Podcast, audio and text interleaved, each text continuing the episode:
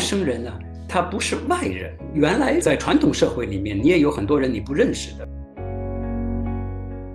如何化解和陌生人的冲突，就是一条很简单的道理，就是以心交心，我们平等相待。我们谈的陌生人，他也是一个泛义的陌生人，就是其实对很多青年人来讲，父母其实是相当陌生的。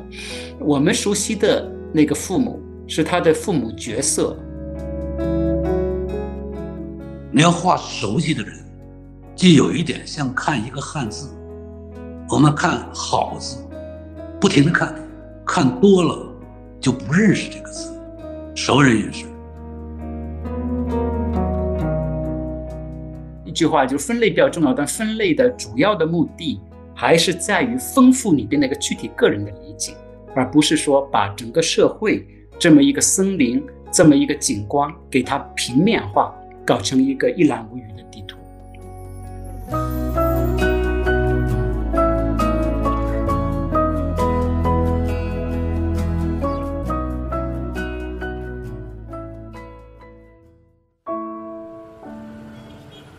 你好，您好，嗨，你好，你好呀，你好，你好啊，哎，你好，你好，嘿，你好，Hola，¿cómo estás？哎，你好，Bonjour，tu vas bien？吃了吗您呢？Konnichiwa，Guten Tag，Hi，How are you？你好，你好，哎，你好，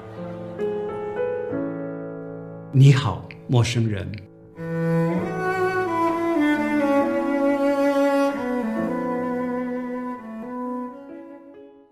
大家好，欢迎大家来共同参与我们“你好，陌生人”的系列对谈。这个对谈呢，是由三联人文城市和社会学家向彪老师发起，呃，然后联合了我们各界的几位嘉宾哈，包括艺术家、社会学者，然后纪录片的导演，还有这个罪案的观察者以及音乐人。我们会在从今天开始几期节目里来陆续推出。那我是三联人文城市和三联中读的执行总编辑贾东婷，啊，欢迎大家，然后也欢迎我们今天两位对谈嘉宾啊。那么首先呢，我想请两位 嘉宾跟大家打个招呼哈。首先是我们的这个项目的发起人，著名的社会学家向彪老师哈。大家好，我是向彪。嗯。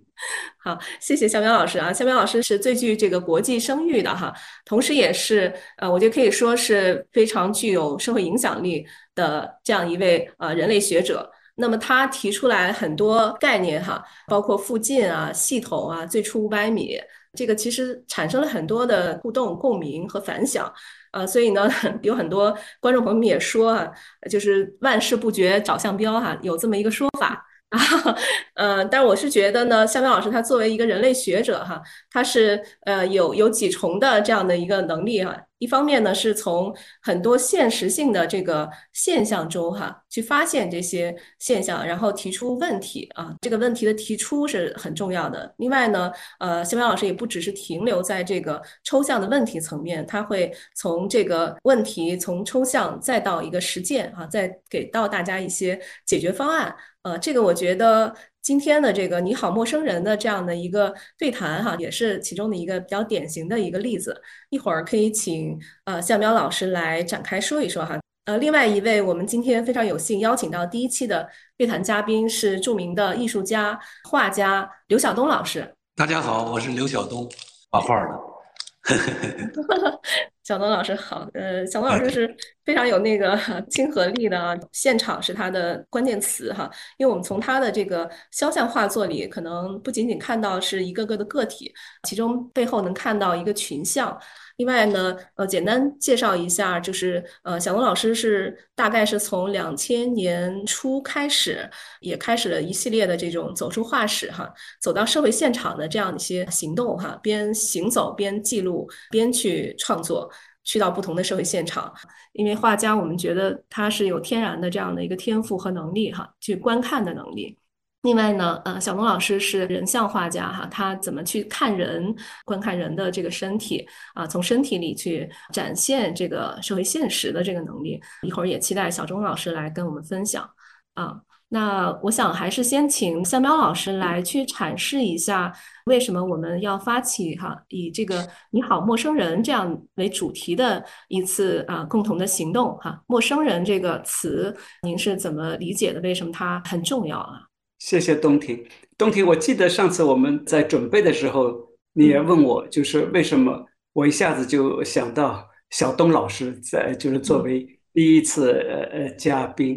来开始这个系列，所以首先我非常感谢小东愿意呃跟我们合作，跟我们一起开始这个系列。那么这个请小东老师来和我们对整个主题、对整个系列的这个设想，当然是一致的。就是我们这一系列的对话，主要是我和艺术界、新闻界、可能设计界的朋友们聊天，但这聊天的内容。不仅仅是我们专业的，当然我们会从专业出发。就今天可能会聊很多画画的事情，呃，以后可以写作的事情。但是关键的目的呢，是关于生活。这个我觉得现在生活这个议题太重要了。生活跟活着不一样，生活是意味着你有意识的、有相对自主性的活着，就是你有一定的选择。然后呢，这里头是有一些喘息的空间的。呃就是说，你不是被裹挟到一个机器里面咕噜咕噜在那里转，有空间就意味着你是要观察，是有意识的，是要投射。你看周边，然后呢也是被投射，周边看你，是有这么一个过程在里头。呃，但是很多年轻人觉得我们今天不像在生活，或者说是假装在生活，其实只是简单的活着，呃，非常累的活着。那么，如何去构造这样的一个生活的状态？呃，这个不是呃自然的状态，这个是需要一定的努力的。所以，这个是呃第一个，我觉得生活为什么呃重要。第二个，今天我们舆论上的各种各样的撕裂，社会上观点各种各样的撕裂，呃，你要 听那个大家喊的口号呢，很多是很一样的，口号是一致的，但是他那个说起来的意思是完全不一样的。那个意思不一样，又大家说不太清楚，到最后就是只知道互相 观点针锋相对，但是说究竟不同的观点怎么来，应该怎么做，很不清楚。我个人觉得这个这种撕裂、这种焦灼、这个思路混沌的很重要的一个原因，就是我们缺乏生活，我们的思考、情感上的波动都不是太根据我们日常的经验，或者说对经验那种。认真的观察、反思而形成的，我们的情绪也不能叫思考，就情绪和很多理念都是直接外面灌输给我们，我们就被嚼着走。所以，如果丧失了这种生活感，丧失了对周边自己经验的观察和体会，你就丧失了那种有机的、很扎实的思考。呃，我觉得历史经验证明，那个其实最危险的时刻就是这样的时刻。民众没有那种相对自主的生活感，看不到生活里面具体的矛盾，然后会被巨大的恐惧、焦虑所笼罩。这样你就不再是思考者，你不再是观察者，但是你可能会有很强的能动性，你会可能会有一种呃巨大的恐惧也好，愤怒也好，巨大的某一种依赖。可能会做各种各样的，就平常呃正常情况情况下你不可能想象的一一些想法、一些做法都会出现。但是怎么样去构造这个生活的状态，然后怎么样形成这种有生活感的思考，它是需要人的能动的去建设的，要有意识的去做。特别在现在这个状况下，那么每一个个体究竟怎么样去生活？呃，怎么样去思考、去观察，这个是需要方法的，而且这个方法搞好了以后，我觉得对整个的社会建设，但我现在经常提，就社会修复，就这种撕裂的社会机体，怎么样把它修复起来，是至关重要的。有了一定的方法，然后你会形成相对清晰的，呃，比较着地的。呃，不是飘在空中的抽象的，比较着地的一系列的理论，就是这个事情应该怎么办，从个体角度怎么办，然后你邻居那个小区这个事情应该怎么办，然后为了这个事情在小集体里面能够做成，大的集体应该怎么办？这样一系一系列下来，就不容易走偏。所以这个就可能很自然的 解释了为什么要请小东老师。原因很简单，就他是生活在生活里的人，我觉得他是有生活的人。小东老师他的画作对我触动很大，然后他每一次讲，然后他写的东西，我觉得是有一个特殊的魅力的，因为他写的东西呃当然都是非常直白，就是直接的记事，然后甚至都不是抒情，这个我们一可以一会儿再谈。就是他有的时候就是一个一个感受，他他不是抒情，抒情的意思好像说要把一个情绪呃相对的凝固起来，然后看，然后把这个情绪舒展开来。他他不是这样，他这个事情过来了，这个情绪一块搅进来，然后跟他的行动，跟他的下下一步怎么画，都都放在一起。但他那个那种记录非常直白，但是我觉得他每一个字每一句话讲的东西呢，呃，都让感觉是有重量的。有这个质地感的，什么原因 我们得问他。但是我给我感觉就是他是一个生活感很强的人。总的讲，就是他给我们是一个我们可以一个富矿。我觉得他的作品、他的想法、他自己这个人是一个富矿，就教我们怎么生活的 一个能量的来源。对，所以这个是。然后今后我们在其他一系列的讲座当中会有不同年龄。不同背景、不同专业的人，但总的一个想法是把我们这个如何生活这个话题讲出来。然后刚才问那个为什么呢？为什么陌生人？这个呢，就说那你生活，呃，是一个范围很大的范畴。然后我们就想，呃，陌生人这个话题是可以作为一个切入点。一个原因当然是从社会学角度看，也是一个常规性的切入点，因为在现代社会很重要的一个特征就是我们的生活越来越依赖于。陌生人，陌生人呢？他不是外人，就是呃，我原来在传统社会里面，你也有很多人你不认识的。比方说，他卖工，呃，农村里面他那个季节秋天来打麦的卖工啊，或者是一些商户啊，或者是一些换的换铜皮铁皮的到村里面，他有很多这样的一些你不认识的人。但这个呢，跟陌生人不太一样。陌生人的意思，反正根据那个德国社会学家齐梅尔的解释，是说。这些外来的人今天来了，明天不走，他变成你生活里面固定的一部分，但是他不融入你的生活，他跟你建立经济交往意义上，我们把它叫做功能性关系，就是说你你你吃饭什么穿衣服这些，你要做事情是要靠他的，但是没有建立一个实质性的精神上的社会性的联系，那么这样的人在我们生活里面是越来越多。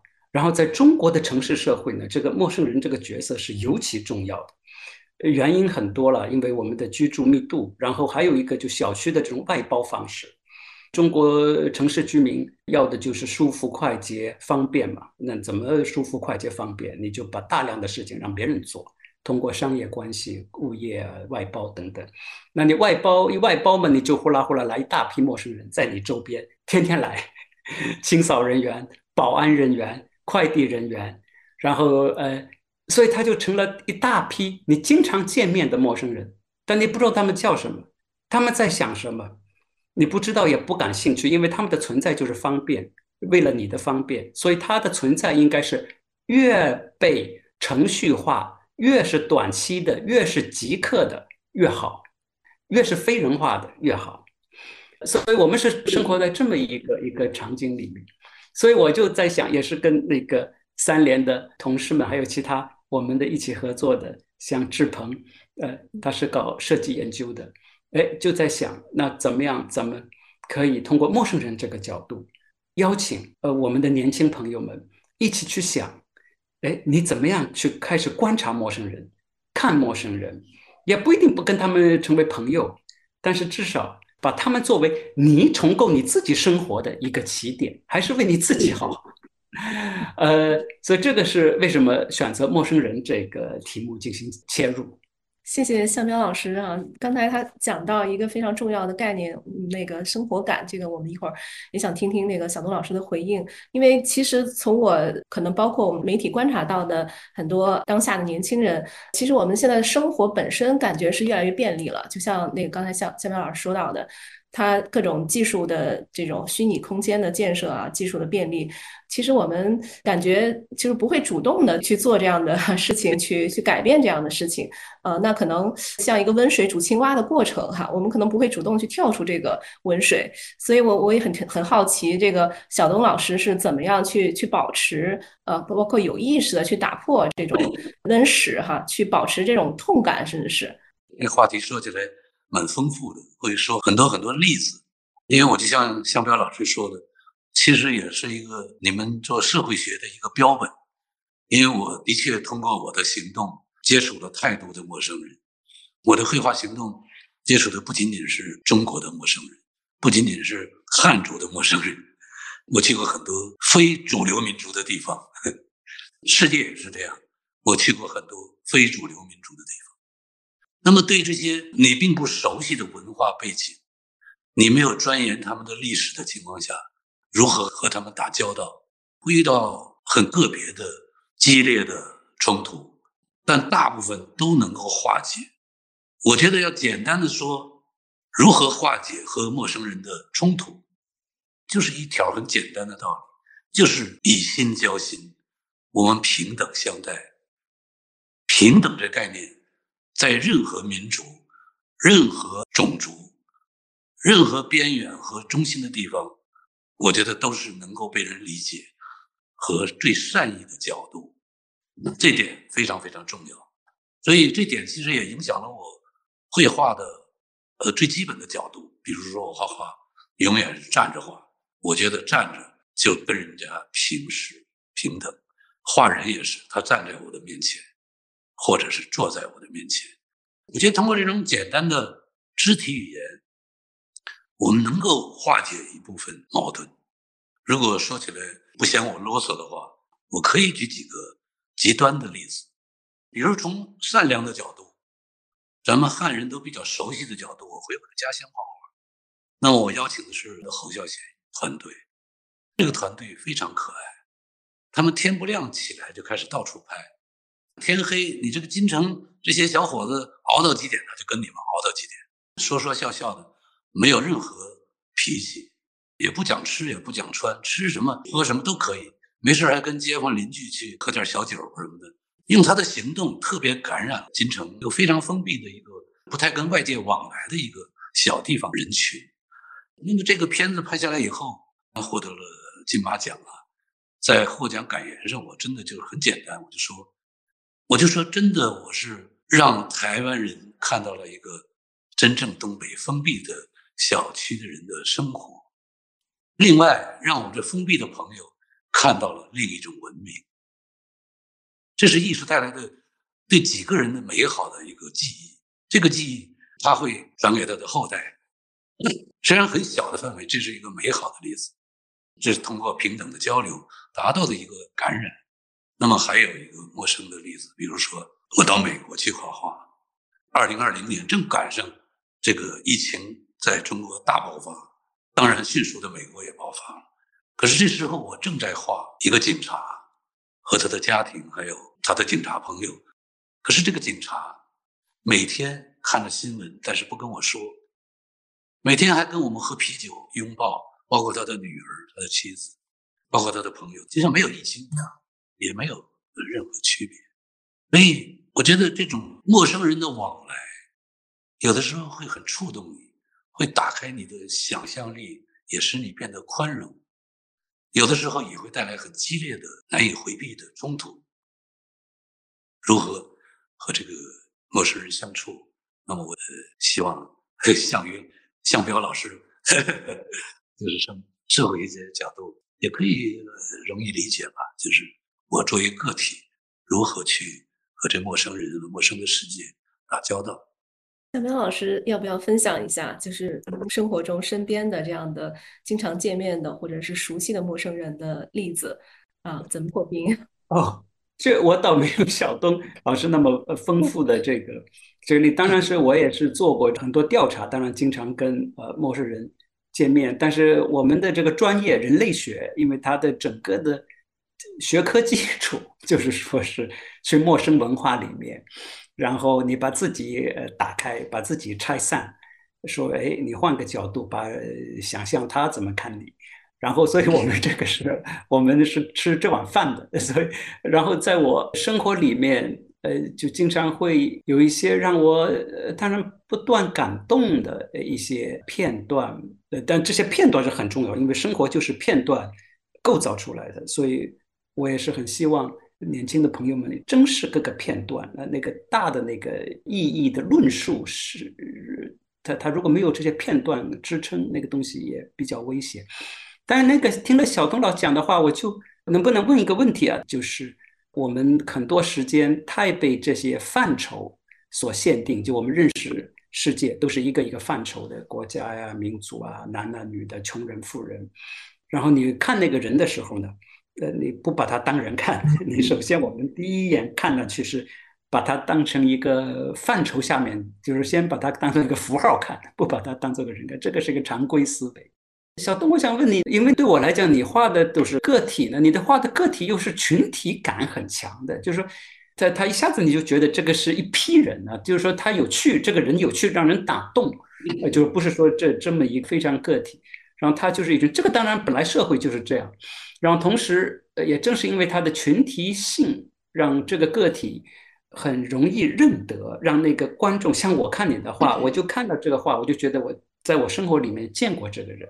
跟我多少年前在哪里见过的某一个一批人都是很像，他就勾起我里面的回忆，然后这个去勾起这回忆呢，它肯定是跟一定的这种范畴是有关的，就是它它有一个是一个一个群体，在你的创作和思考里面是一个矛盾吗？就是或者换句话说，你看到一个具体的人的时候，你是怎么看他的？你是在他这里面看他？我估计你的看和画是一个同时的过程，或者你在画之前就看他看了很长时间。你怎么样去把握他的那个对你最有趣的那个东西？然后这个东西在多大程度上是一种群体性特征，或者你根本不考虑这个？对我的就是说，理论上是一个群体和个体范畴和具体之间的关系。然后在创作过程当中，你怎么看一个陌生人？你你看出什么东西的时候，你比较兴奋？什么东西是你陌生人的？什么东西让你兴奋？因为其实每一次画画去一个地方，有很大的局限，并不是有很多种挑选。时间成本不允许你犹豫，不允许你在一个地方毫无目的的生活半年还不知道画什么，这是不可能的。所以都在极短的时间内要完成这个项目。所以你在有限的范围内画谁不画谁，就是变得很有效率。你要做出尽快的决定。那么这种决定其实是比较来的，就比如说画两个学者，我是画项彪还是画尹吉南，我马上就得判断，不能画他俩都画，因为要画两个人的话，我一定画一个思想者，另一个比如说是一个富人或者是一个穷人，不能允许我只画一类人，我尽量在短时间内画几类人，这样才有一个社会的涵养在里面。那么挑选中都是比较中挑选的，这就不太好说了，到底是决定画谁不画谁。但是我觉得这个群体和个人，大家都是有这概念，是脱不开的。比如说，我突然觉得要画美国这个警察，非常突然的，因为我别的找不到了，别人合作起来非常麻烦。那么一画到警察，你就会想到警察那是什么样子的？他是一类人。但是这个警察就是特别像邻居的大叔，特憨，特憨厚，特别不像警察。他肚子好大，然后跟谁都像个大妈一样的打招呼。哎，我觉得很好，他很有他的特点。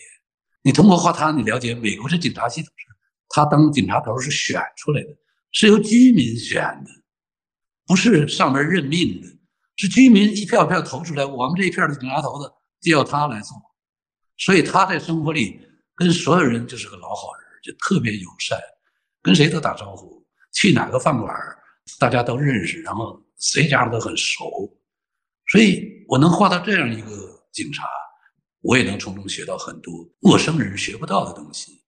那么就是美国的警察警察系统，你了解了一点，非常有意思。所以其他项目也是经常会有一个迅速的转折。然后在这一类人里头，你会发现这个人跟这一类人是有区别的。于是我决定画他，既是这类人，他又有特别独特的一种性情的魅力，或者是形象上的魅力。于是就决定画他。那你怎么投入？就很多人会觉得不期待，他就很难对现在工作投入。你你对工作是非常投入的，你怎么达到一种没有期待情况下的投入？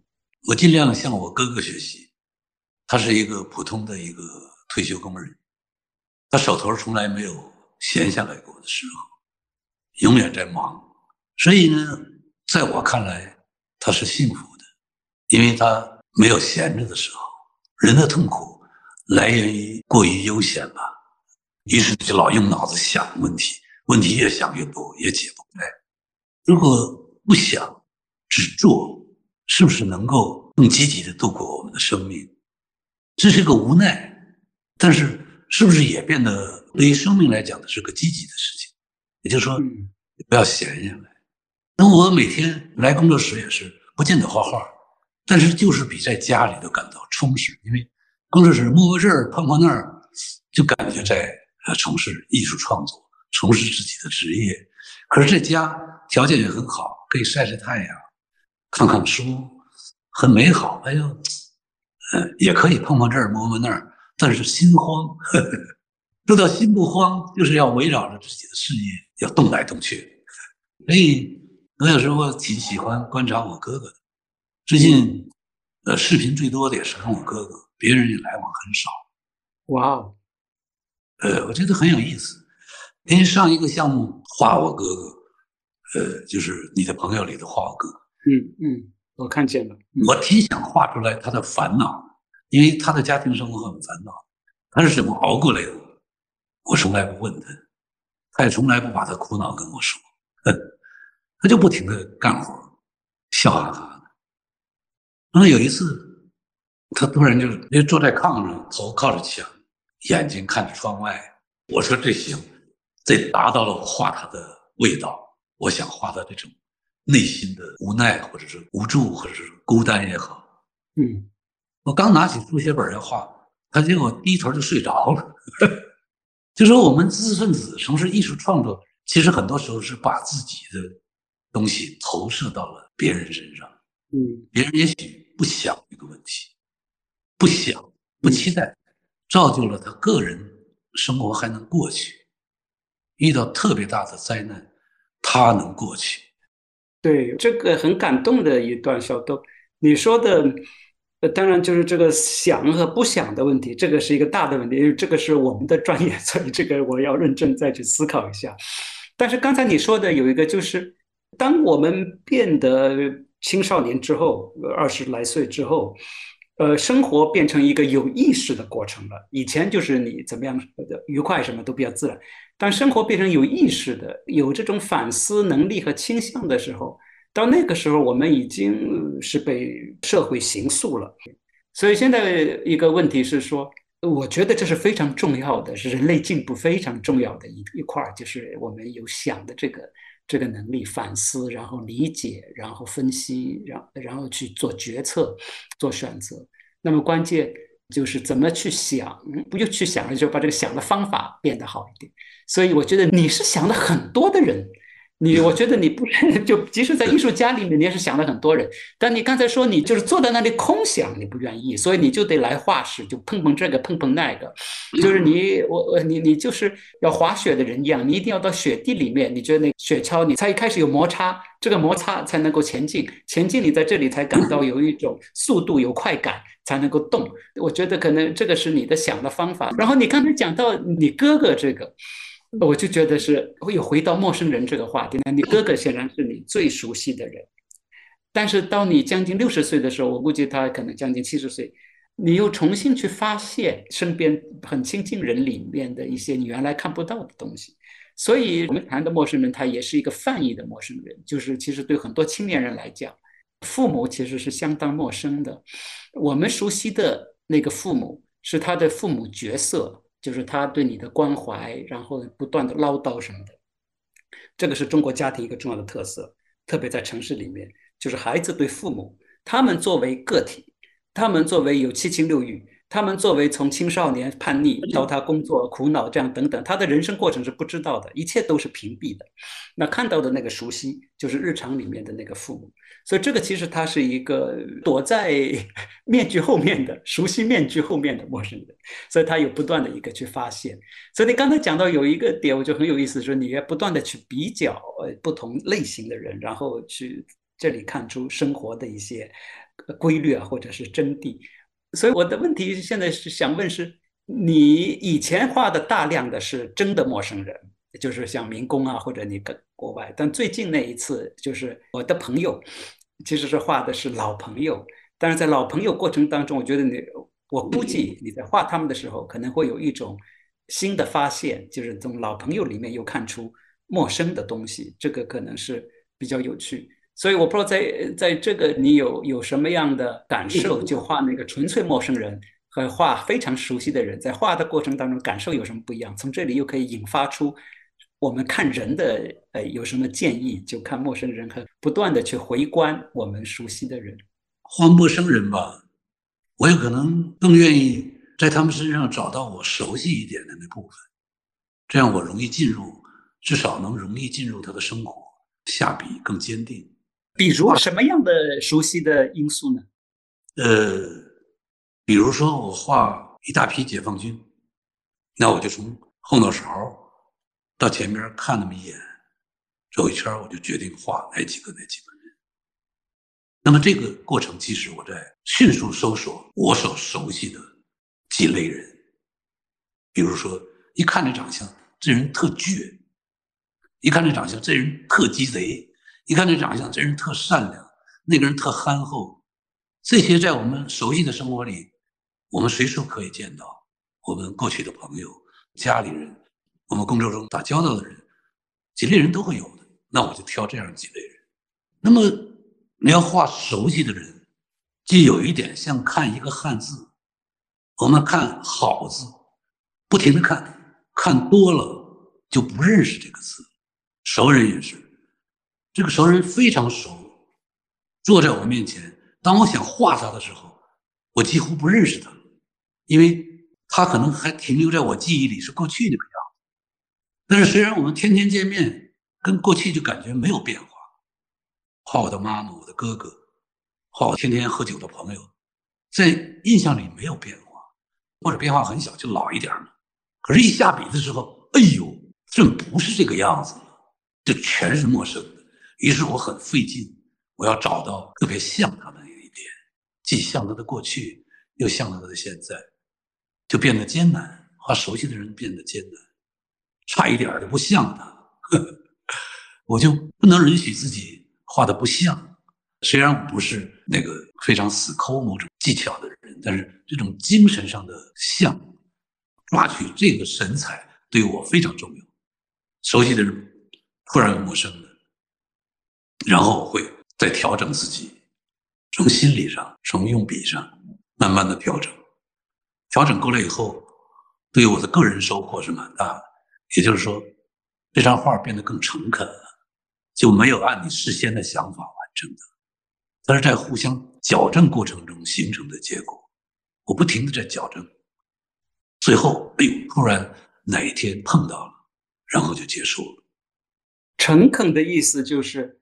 至少让你感觉到变得诚恳，就是你不断的使自己惊讶，不断的把自己打开，不断的去调整自己原来的想法，这过程让你感到一种诚恳的感觉，是这样吗？诚恳就是不油滑嘛。你画过好多遍，比如说说我画我老婆，画从青春画到现在，我现在再画她的时候，我原以为对她很熟悉，我可能就会画的跟过去画的一样那种画法，突然会行不通的，她变了。他在你再细微观察他的时候，他的神情、五官、肌肉，所有的东西其实跟过去不一样。那我就一定要跟着现在这个他走，于是就变得把过去形成的惯性打破了。嗯，而且可能我觉得一笔就画出来了，一笔就能把它画得很像。可是当真正认真阅读这张脸的时候，我发现一笔是画不像他的。于是我就。很多笔去找，对，这个很有意思。就诚恳其实就是一种努力，如果没有努力，就是没有呃诚恳。诚恳就意味着一种艰难在里头。我觉得就是诚恳，就是不停的矫正自己。嗯，原以为自己完全能把握的事情，忽然抓瞎了，在这个败局里头把它找回来。我觉得这是，这是我在画熟悉的人学到的一个什么叫诚恳，学到的一点点态度。哇，对。这跟我们呃思考做研究一样，就是我们写东西，因为当然你有个大致判断，有一些理论，就是去套是很容易的，就把一个事情通过一个框架你装到那框架里头，材料很多嘛，反正是。但是那个诚恳的感觉出来是，就觉得里面有有很大的矛盾，有说不通，自己对自己说不通的地方，然后就开始要一些挣扎，就写不下去。或者思路不能够这样的圆滑的、顺滑的下来，这个时候，呃，这个时候其实是一种，呃，挺我觉，呃，当然是一种有的时候是挣扎，有一点痛苦、烦恼，但是我觉得还是很正面的一个正能量的一种情绪。呃，正因为它，它给我们唤起诚恳感，我觉得这个是可能是生活里面很重要的一个因素。这个可能今后我们可以再讲，就这个关于方便方便的问题。因为我们现在生活太方便了，方便就去诚恳化的，方便是不需要做你努力，所以我自己观点是，方便到最后也会导致野蛮，就到最后，呃，一切东西都是通过不用交流，不需要对自己做矫正就可以做成，最后就是一个野蛮。那小东，我有一个问题，我就先这么提出来，我希望不会太太冒犯，但是主要是我想听你的这个反应。我看你那个画陌生人的话，我的感动是比较深的。但是我说老实话，我看你画你比较熟悉人的话，对我的震动相对小。那么可能一个原因就是因为，呃，你身边的人就是他的这个，呃，生活处境没有像三峡。比方说里面的民工啊，或者三峡里面那些青少年呐，或者你那个跟我的周边的生活差距那么大，所以我不知道这个是不是个原因。你听了我这个感受，你比较惊讶吗？或者你不觉得惊讶？就是我觉得你画的好像陌生人力量更更大。对，一般惯常的评价就是，你画你熟悉的事物会更有共情的那部分。可是你这看法恰恰相反，就是。我的绘画一部分画我熟悉的人，一部分画陌生人。对你来讲，画陌生的那部分更加跟你有共情。是这个，我觉得对于我来讲挺有意思的一个一个一个想法。你说可能是那些陌生人，可能是符合你做社会学家需要观察的一批人。嗯，或者是你曾经深入过这批人的生活，曾经这些人的很多的生活方式、生活状况。刺痛过你，于是你看到这样的绘画，可能有同感。就咱俩如果都作为一个社会学者的话，说明我们触碰别人的生活的角度接近，就是我们都想用这个角度去触碰别人的生活，去和别人在一起。可是我熟悉的人呢，我是个北方人，我的妈妈是个东北老太太，你的妈妈是个南方的老太太，他俩不太像，有可能。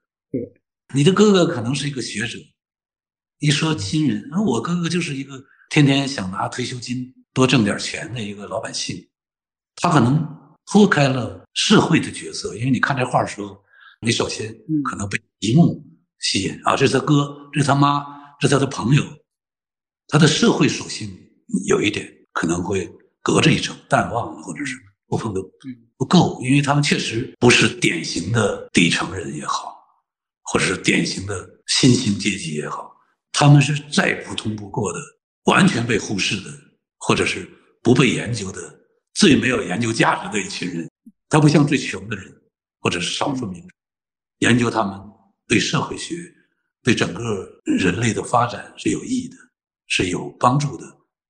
但是对一个百分之八十的上班族来讲，退休的人来讲，好像都是那样，就是大家。往往更容易忽略他们。作为做学问也好，做绘画也是，做电影也好，拍一个一点戏都没有的人是很难的。就是说，我这些朋友都是生活中也没有什么内容。呃，小东老师提到这个熟悉的这个身边的人、家人，就是我印象中这次的那个画展题目是叫“你的朋友”哈，其实不是我的朋友啊。我觉得您是不是想从这里面传递一种，就是说我想从这个不光是我自己的这个熟悉的人，可能想跟观众产生一种共情啊，希望他们去带入他们的生活，他们周周围的朋友哈，有这样的一个想法在哈。但是这可能这个理解上可能要转化一层。不像陌生人给你的那种冲击，这可能不一样。这个题目的实际来源是跟张元聊天的时候，张元的口头禅，什么事都是你的朋友。我昨天跟你那朋友谁谁谁喝大酒了，其实那人根本不是我的朋友，甚至我刚刚认识不认识的人，他老爱这种口头禅。这种口头禅我觉得很有趣，很灵动。我用他的意思是用一种很轻松的方式借过来的，可是。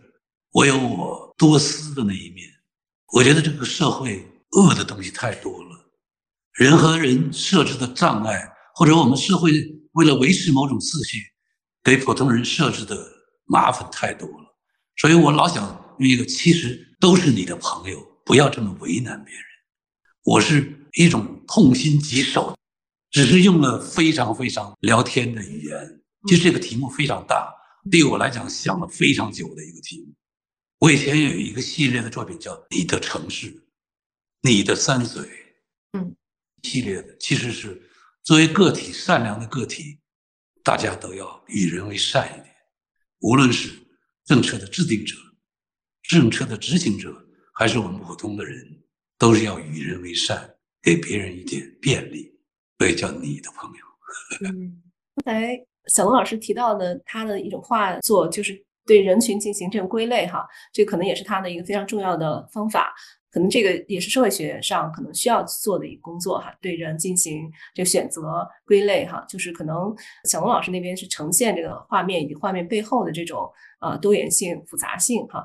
这个从社会学角度，它这个归类的方法、人选择，包括跟人打交道的方式，哈，是不是有相通之处，还有什么差异的地方？对，这个是呃，我觉得非常重要的一个问题。那当然就是社会学的一个好像功能，就是 给大家画地图、画社会地图。呃，说现在经常过去八十年代，社会学刚在中国兴起的时候，一个最流行的课题就是社会分层研究。说现在是八层儿，有人说不对，六层，呃，有人说五层半。我的老师，北大社会学系孙立平老师的一个，当然是非常受欢迎的、非常重要的社会学家。他的一个说法就是这个两层变三层，就是改革最大的变化就是两层变三层。呃，所以后来好像他去外面吃，他比较喜欢吃肉，梅菜扣肉。后来大家都也搞成所谓叫做两层变三层，好像那个肉是三层肉。所以它分类是它的一个学术研究的一个一个工作程序。但今天我觉得呢，一个很重要的一个我自己在学术研究里面想做的。同时，我觉得在生活里面也需要可以去这么参考的去做，就是不从这个分类开始，你先看那个具体的人，然后看这个人呢，然后他怎么想，他怎么感触，然后他为什么这么做，你先把他从他的角度把这个逻辑拎出来，呃，这个逻辑不是什么理论上的逻辑，就是说他因为这么感触了，他很懊恼，所以他这么就就这么一个很简单的前后的过程。把它理解。当你光理解了这个之后，然后你就开始要去想，那你怎么样去解释？他呃会会是这样，他是这样的，你为什么当时没那么想，或者其他人没有那么想？那从这里要去解释这个问题，就一定的分类，呃，这个差别比较，又回到像小东前面讲的，就是有的时候是比较，就他有苦恼会这样，其他人有苦恼会那样，这个比较就会变得比较呃，就就很有效了。所以我的意思就是，这个分类呢本身不应该是一个目的，但在学院派的研究呢，这个分类它经常是一个目的，他就给你画地图，然后他觉得画了地图好像对社会全貌啊就有一个复览啊，就就拿到地图就好像一览无余了。但是我就老说这个地图不是景观呐，你看那个地图，跟你到公园里面、到城市里面，你走到那个街上，那个味道是完全不一样的。对，当然有个地图，反正也也可以开始。但你那那你怎么样感触到一个城市的味道？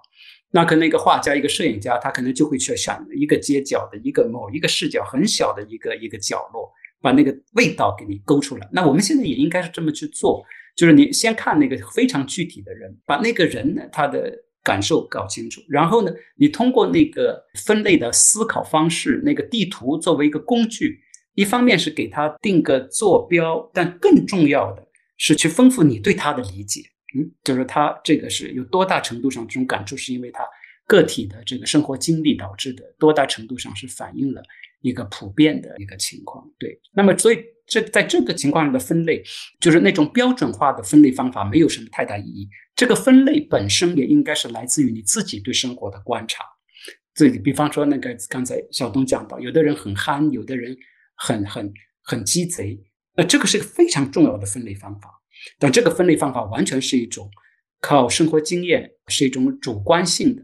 但这样的分类方法也是很重要的。然后，当然穷啊、富啊这些就相对能够客观化一些，也是比较重要。所以一句话就是分类比较重要，但分类的主要的目的还是在于丰富你的那个具体个人的理解，而不是说把整个社会这么一个森林、这么一个景观给它平面化，搞成一个一览无余的地图。我觉得刚才一直在讨论这个人的问题，哈，陌生人相关的问题，我们是不是可以回到这个观看这个方法上来啊？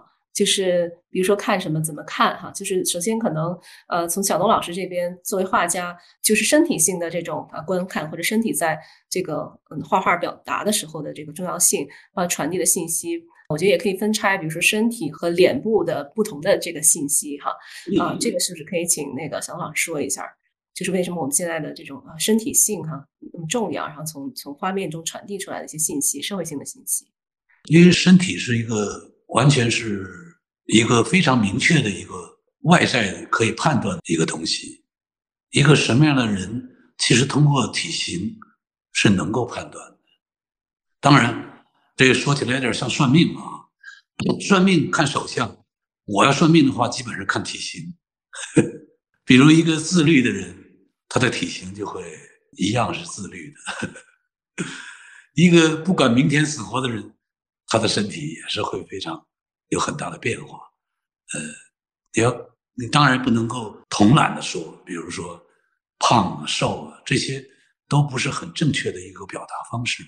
一个稍稍驼背的人，他应该是一个比较含蓄的人；一个整天走路腰板倍儿直的人，他可能是一个直率健康的人。心理活动多了以后，全部会长到你的体型里去，当然也会长到你的脸上，但是是不是会长到你的手纹里头，我就不知道。通过手纹，可能是特琐碎的手纹呢，也许说明这个人心事儿比较多啊，大概都知道的一个算命的方法。但是我觉得看体型可能会比看手纹更准确。身体可能传递的信息比脸上信息还要丰富，是吗？呃，我至少它是平等的，脸可以伪装，身体很难伪装的。嗯，呃，我不高兴的时候我也可以笑，那你从我的笑里你判断不出来我是真高兴还是不高兴。我要演的好一点，你是看不出来的。嗯，看体型，你的行为举止嘛，你吃饭时候的样子，嗯，你跟人打交道，在一个 party 上见面，这个肢体语言其实非常准确。所以我画画。呃，我基本都是从体型着手，不是你们认为的从眼神着手啊。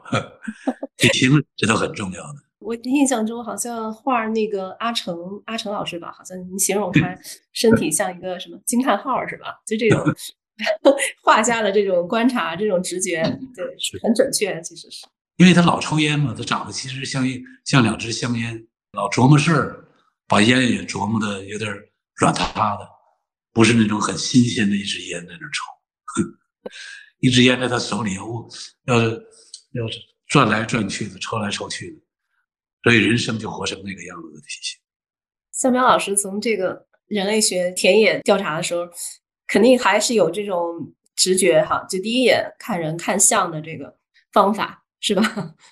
对，因为我们那个花的时间都很长，在一个点做调查。所以就是很有意思，那跟这个小东看人，我们的路径很不一样。因为你讲到，因为你有时间限制，所以你要比较快的做一个直观上的判断，画谁不画谁。然后我们呢，关键是想怎么样建立一个关系，能够维持一年，能够，然后先把前面要慢慢的把这个关系给建立好。然后关系建立跟谁建立呢？反正如果到个村里面呢，谁碰上都都都是要建立好关系的。当然你要知道，他如果是干部啊，或者说在那里比较有权威的，那更重要。所以这个是很多的力气花在建立关系上，这是第一。第二个不一样呢，就我们在建立关系的时候呢。呃，就跟比方估计跟人去做推销，是不是也差不多？就是你得琢磨他怎么想，就是你讲话不能够冒犯他喽，要投机，也就是说你所以得看眼神，看他是 怎么样反应等等。所以这个跟那刚才小东讲的那个看身体就很不一样。我这里一个对我蛮有启发的一个看法，就小东说的，他看这个身体呢，他其实看一个。生活积淀出来的人，他不是看一个人当时那一刻的那个，他是要看的是一个有很强的历史感、有生活经验积淀出来，然后具有一定稳定性的呃那个人。所以他画的是人，他画的不是一个像。其实当然表情啊、眼神当然很重要了，在我们对话过程当中，因为你那个是要即刻的，要要对他进行反应。但那个时候呢，只是他的那一刻的一个片面，他的一个像，他那一刻的想法。但是他，我觉得现在我能更深刻的理解你的画的力量，就是因为你的画的确实是那个那个人，他那一刻究竟是在在想什么，我们不知道。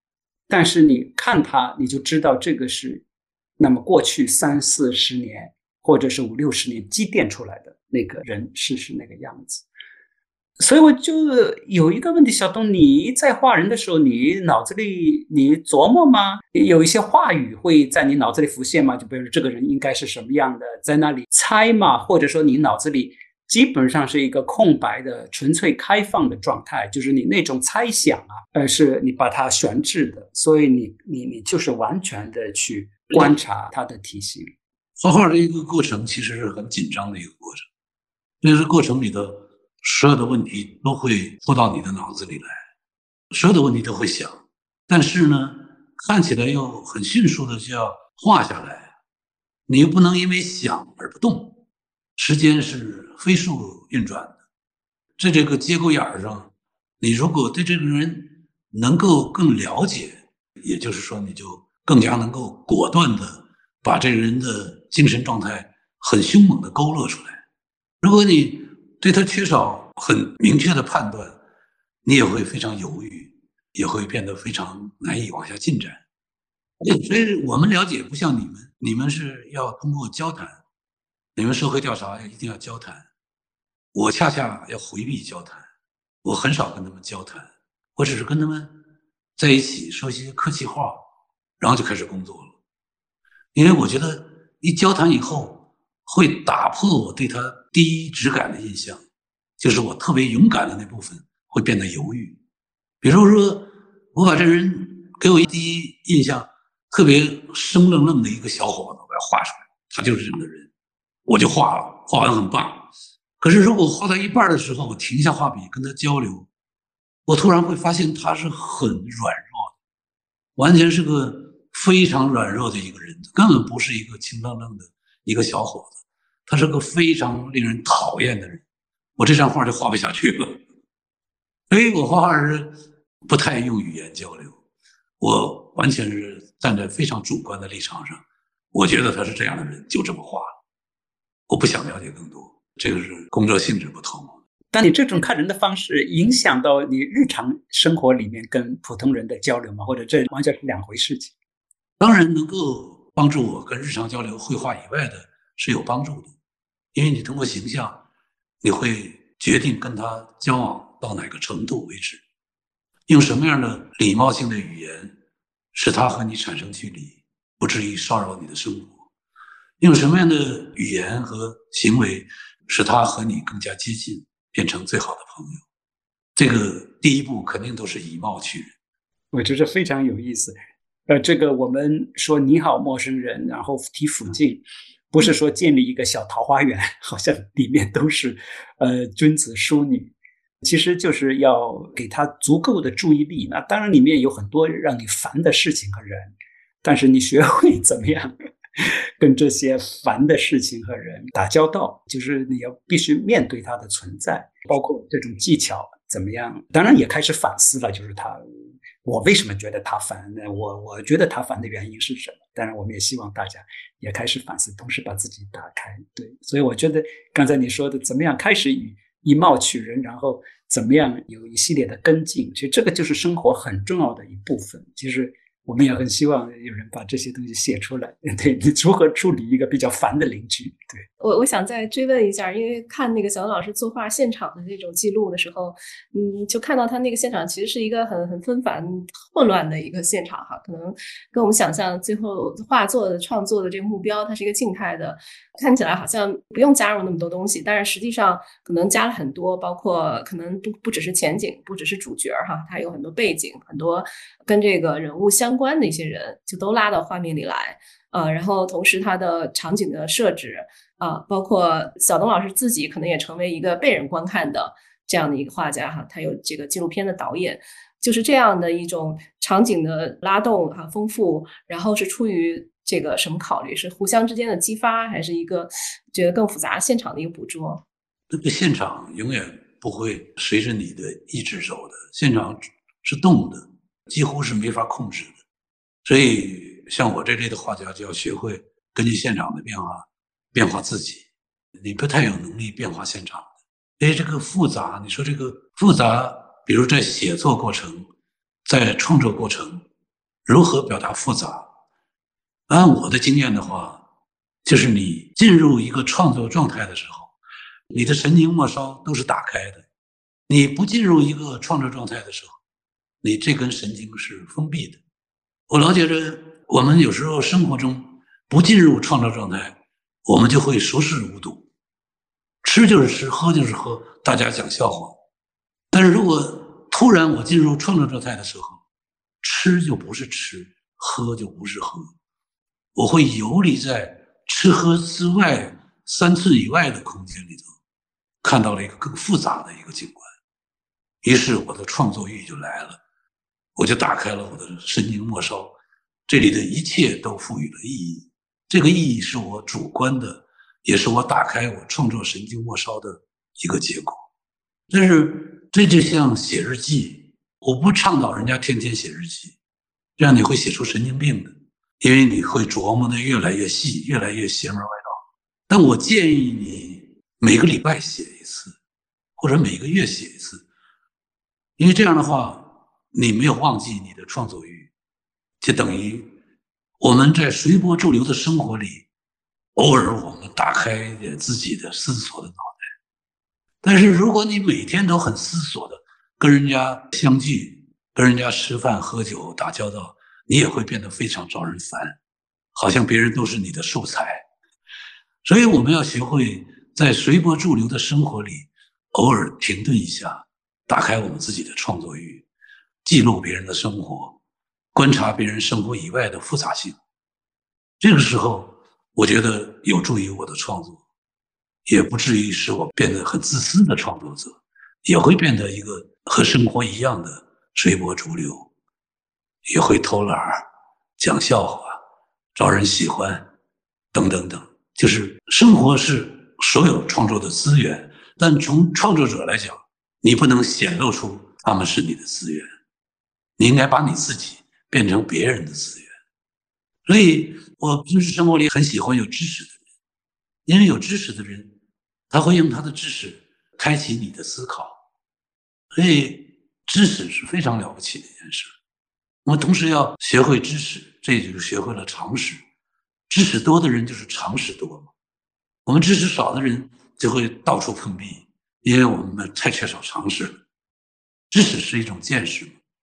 但作为一个实践者、一个画者、一个写作者，很有质感的见识这个世界，非常非常重要。除了有常识以外，你还得有见识，见的世界多，见的种类多，见的人多，你就会不漏气，就会达观一点，就会和更多的人能产生共振吧，情感上的共振。不至于太 low，你会更酷一点。年轻人讲酷，我觉得这个词非常一下又说开了。我觉得非常重要的一个词，酷啊，就是酷一点。酷就是有见识才酷，你没见识，你的酷就是。所以，作为一个实践者，要有两手准备：一个是多跟有知识的人打交道，一个是要要酷一点，要多认识这个世界。我这个我觉得非常重要，酷有一种决断，呃，也是有知识基础上做出的一个决断，有舍，然后有专注，所以见识非常重要。然后我的理解呢，酷同时也意味着你做出的判断呢，不仅是准确的，但同时又是有你自己特色的。所以这个就回到，也是回到生活，然后见识陌生人。自我这些等等的关系，因为这个自我的丰富，如何强大自我，做一个有特色的自我，其实是一定要跟更多 陌生人打交道，看你在那个自己的那个酷的特色才呈现出来。对我就觉得那个刚才小东讲的几句话，对我来讲都是很有启发，都有经典意义的，甚至可以今后成为一个文章的一个标题，就是生活就是创作，然后同时要把自己变成别人的。资源生活对每个人来讲都是创作，然后我们作为创作者，应该要把自己变成别人生活创作中的资源，这样我们才能够融入到这样的一个生活当中去，然后去思考生活，但是又不把生活变成一个思考的对象而存在，思考为生活而存在，而不是生活为思考而存在。我觉得这些可能对我、对对大家都是非常有启发的。就是这个不经过思考的生活不值得生活，就人说的，如果过度思考的生活，那就不是生活。所以这里是有一个辩证的关系在。还有两个问题，我觉得希望两位老师给到当下年轻人一些建议哈，因为呃，可能不同的时代哈，不同的代际，它的这种社会环境，然后这个成长差异是很大的，所以。那我是不是可以请两位回顾一下，就是这个成长经历哈，就是在你们在去建立这个跟陌生人打交道、个人跟世界的这个认知的时候，那个时候是什么样的？就是可能无论是城乡差异哈，还是其他方面，可能当下的年轻人他可能从一个小城市到大城市，他的转换可能不会那么大，嗯，而且因为这个技术，因为网络带来的这种平滑性，他可能 就很多东西是无意识的。啊，那那我们可以从这样的一个呃经历中给到呃年轻人一些什么样的建议，去处理跟世界、跟陌生人的关系？当然，回忆自己的过去是有的说的。对于今天的年轻人，我其实也不知道，反倒不知道该怎么说。可能跟出身有关，就是我年轻时老觉得自己没年轻过，现在回想起来，现在年轻人真的很年轻，就是懂得比我们的事多得多。也有见识，处理事情也有分寸。如果跟我们那时候比较起来的话，我稍稍担忧现在的人心里的焦虑无处排挤，这是一个挺大的事儿。我年轻的时候心里的焦虑是可以胡说八道找朋友的，社会生活成本低，上他家买瓶二锅头，煮碗面条，买根香肠，把一个礼拜、一个月的心里的垃圾。就互相都倾倒完了。可是现在，你要交朋友，得看电影吧，去咖啡馆吧，酒吧，我应酬起来都觉得贵，甭说年轻人，我现在都很少聚人。到时候我还卖画呢，我一看没结账，喝两瓶酒就好几千块钱，干嘛呢？我说，那现在社会成本太高，就没有便宜的地方疏导、抒发你的多余的垃圾。这是我比较替今天年轻人担心的地方，他们没有便宜的角落互相倾诉，最有用的解脱我们的精神的苦恼，就是朋友之间的往来。我们如何在社会建立一个便宜的往来这个场域，是社会学家或者是规则制定者要深刻考虑的问题。我说，我们的下一代抑郁症就很多。在我们那代，抑郁症是很好解决的问题，是不怎么花钱就解决了。但今天不是，但是我们又不能够简单的判断今天的抑郁症是因为情感脆弱造成，也不是，他们其实内心都蛮强大的，他不向别人诉说本身就是一个强大，可是没有更好的沟通一个场域，我觉得是一个硬件指标。社会形态变了，交朋友的成本高了。交朋友是最健康的，其实最健康、最便宜的成长的一个东西。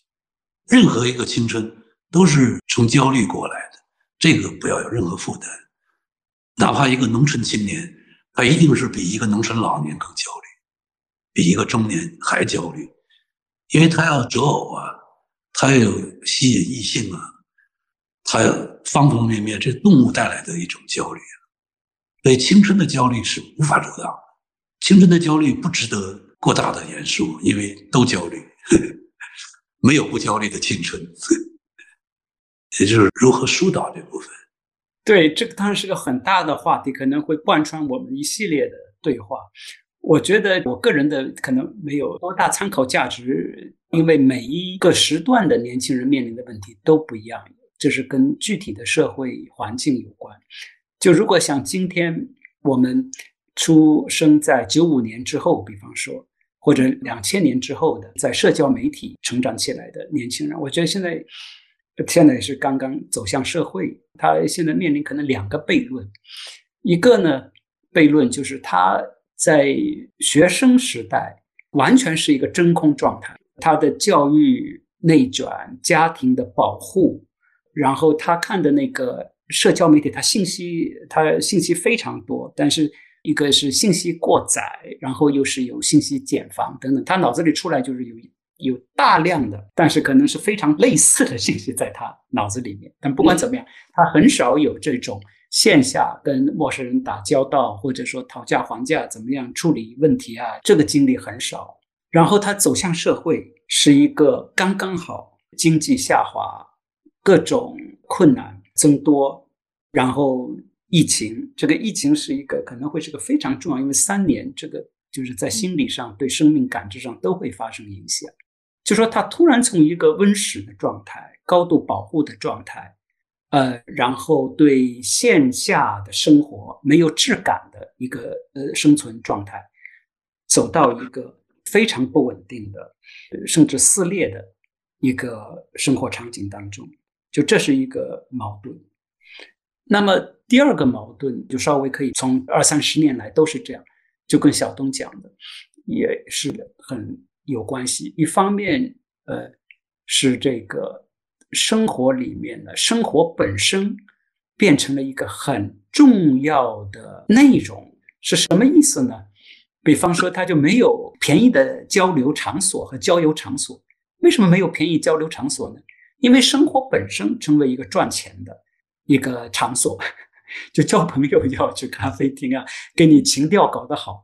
然后 给你推荐各种咖咖啡或者鸡尾酒这样等等，然后呢，你也变得非常的敏感。哎呦，也是什么样的音乐要配什么样的咖啡这样等等，就是呃，然后交朋友们现在要去 app，呃，都是非常专业化的大数据的给你匹配什么的，就生活本身成为一个数据技术、商家资本。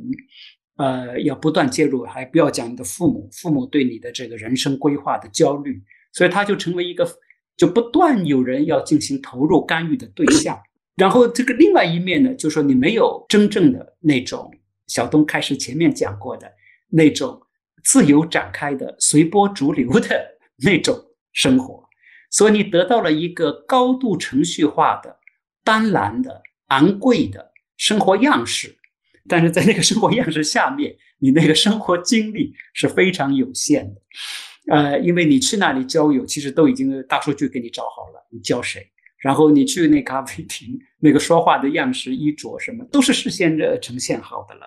然后你对惊讶，对于跟原来想象不一样的东西的反感，就不可容忍，非常的强。退货主义，电商出现一个很重要的文化，退货主义，不喜欢的。无条件退货，不用谈，不用交流。我不喜欢就是不喜欢。在这个意义上，好像有就即刻的那个焦虑里面有极强的自主性，但是放在一起，是觉得生活是失控的状态，是完全被这些程序啊，就被这些呃商业过程所掌握。所以他这样两重矛盾：第一重矛盾就是突然从温室掉到了一个战场；第二个是生活样式下面没有生活。那这个是一个现在很具体的一个情况。那么这里还有一个可以说有第三重矛盾。呃，小东也讲到，年轻人现在他的思考能力非非常强，因为他的信息来源非常多，也情绪上非常的敏感。这个在我看来是一个非常重要的资源，就是因为人之为人，就是我们又应该是情感越来越丰富，思考能力越来越强。但是呢，矛盾的另外一面呢，就我们一直没有教会大家的方法。是生活当中意义的那个那个方法，不是说写文章或者说什么那个那个搞个项目工匠式那个方法，而是说在生活里面的那个智慧智慧式的那个方法，怎么样去思考，怎么样去发展出更加敏感的观察，这方面没有发展出来，所以就我没有比较直观的建议，直接的建议，就跟小东一样，你重新塑造一些低成本的郊游的场所，比方我们提倡的附近的这个。建设等等，然后呢，看书，我觉得还是非常重要的，就是一定要把那些非常片段化的思绪、带有很大情绪性的东西，要稍微做一些沉淀，形成自己的一个世界观。现在我们就是有很多观点，但是没有自己的世界观，就是造成大脑非常的零碎，然后撕裂的状态。希望那个我们这一系列的对谈以及后续的一些工作。也能够在这些方面提供一些帮助，就是促进我们怎么样去找到在生活当中有效思考这样的一套方法。我还有一个问题，就是因为向彪老师之前提出哈，从附近再到这个最初五百米啊，包括现在咱们在发起这个看见呃身边的陌生人哈这样的一些，是不是可以请两位来给到大家一些具体的实践的这个建议和方法？我觉得这个真的就是一个意识的问题。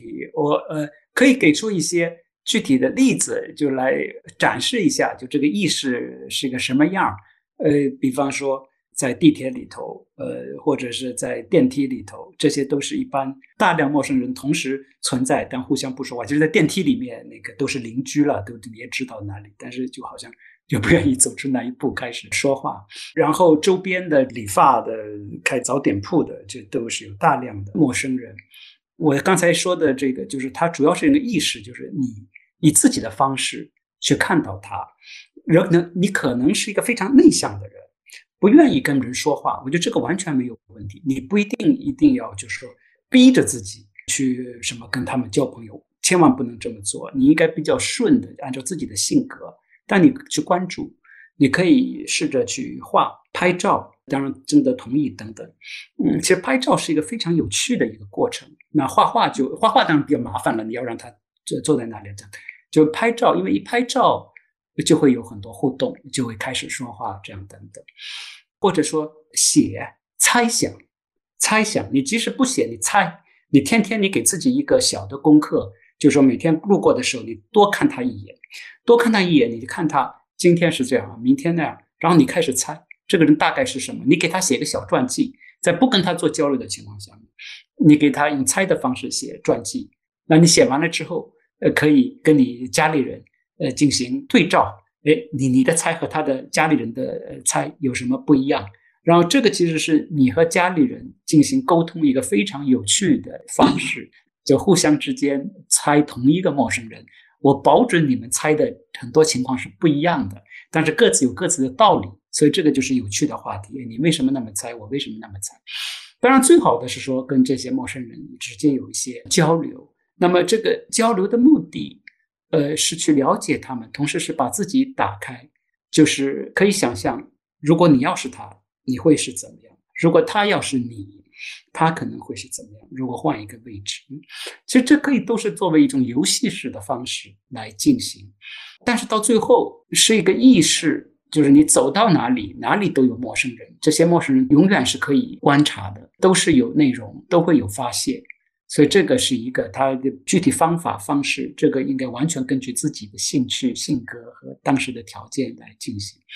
第二呢，我觉得比较重要的还是有一点。不管多强或者多弱，要有一点社会关怀在这里。就我们推进这个事情，一方面是想让大家生活的更好、更有趣，但是确实也面临着比较大的问题。现在的观点的撕裂，互相的难以沟通，然后我们知道不同人群对疫情啊，对各种的看法，可能因为种种原因有很不一样。如果我们不去做这样的沟通，很容易会形成一种互相指责、互相抱怨的格局。呃，所以可能大家如果带着这样的一种想法去做，可能也把这个事情会带有更强的一点呃紧迫感。我是有这些建议。哦，谢谢夏老师。啊，那小东老师，这个我没有什么办法。那我日常生活里头，我要是和陌生人问一声好，或者一个微笑，有的时候感觉心里很舒服。和不认识的人打个招呼，如果他有所回应，很快乐的一件事。打十次招呼，至少有六次是有友好的回应的，至少还有四次人家不理解的，但是你会快乐。忽然一个微笑，走在马路上，人和人对视的时候，给一点笑容，或者“嗨，你好”，什么什么啊？说起来就这点事儿，它会让你愉悦。不要回避很小的快乐，其实很美好的。谢谢小东老师。那看看向老师还有什么问题，或者再做个总结。对我，呃，呃，对，暂时没有问题了。那当然还有很多的想法，我觉得是对我的启发是非常大的。那么前面刚才讲的，呃，就是这个生活作为创作这样的一个一个态度。然后我这边的个人的观点是，年轻人不应该放弃思考，而是去追求更好的呃思考方式。那么这种创作其实是一个很有意思的一个思考方式，它是打开的，通过好奇。不断的去品尝，然后带有一种某种意识的品尝。对小东那个前面讲到，就是你如果只是去生活，活着式的生活，那吃就是吃，喝就是喝。然后你把它作为一个创作，这个吃和喝就有了意义。那么这个是一个创作式的。另外还有一种把生活给予意义的一个过程呢，它是一个评论。就说他一吃喝，他也去观察，然后他开始下判断，好还是坏，评论，然后呃，你和我怎么不一样？这个也是成为一个今天我们理解生活一个很重要的一个方式啊，就是不断评论和和判断性的。